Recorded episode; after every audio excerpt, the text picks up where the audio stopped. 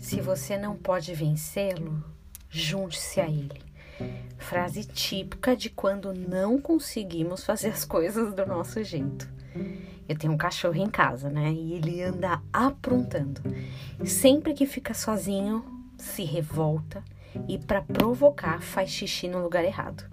A gente já fez de tudo aqui. Comprei um spray específico, eu brigo, faço cara feia, já deixei de castigo, mas nada resolve.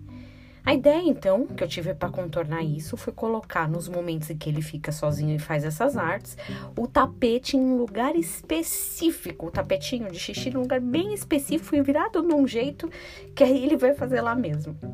É o típico aceitar e adaptar para não arranjar briga.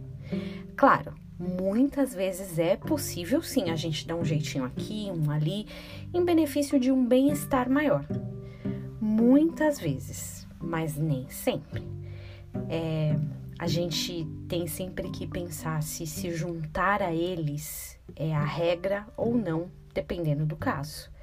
A gente já viu tantas histórias na Bíblia onde isso acabou mal, né? Lembra de Sansão? A Dalila enchia a paciência do coitado para saber de onde vinha aquela força toda. Ele deu um perdido nela aqui e ali, mas a mulher era dura na queda. Qual foi a solução? Ah, já que eu não posso vencer, eu vou me dobrar. E aí você lembra o que aconteceu com Sansão, né? Jovens, eu vos escrevi porque sois fortes e a palavra de Deus permanece em vós e tendes vencido o maligno. Não se deve amar o mundo, não ameis o mundo.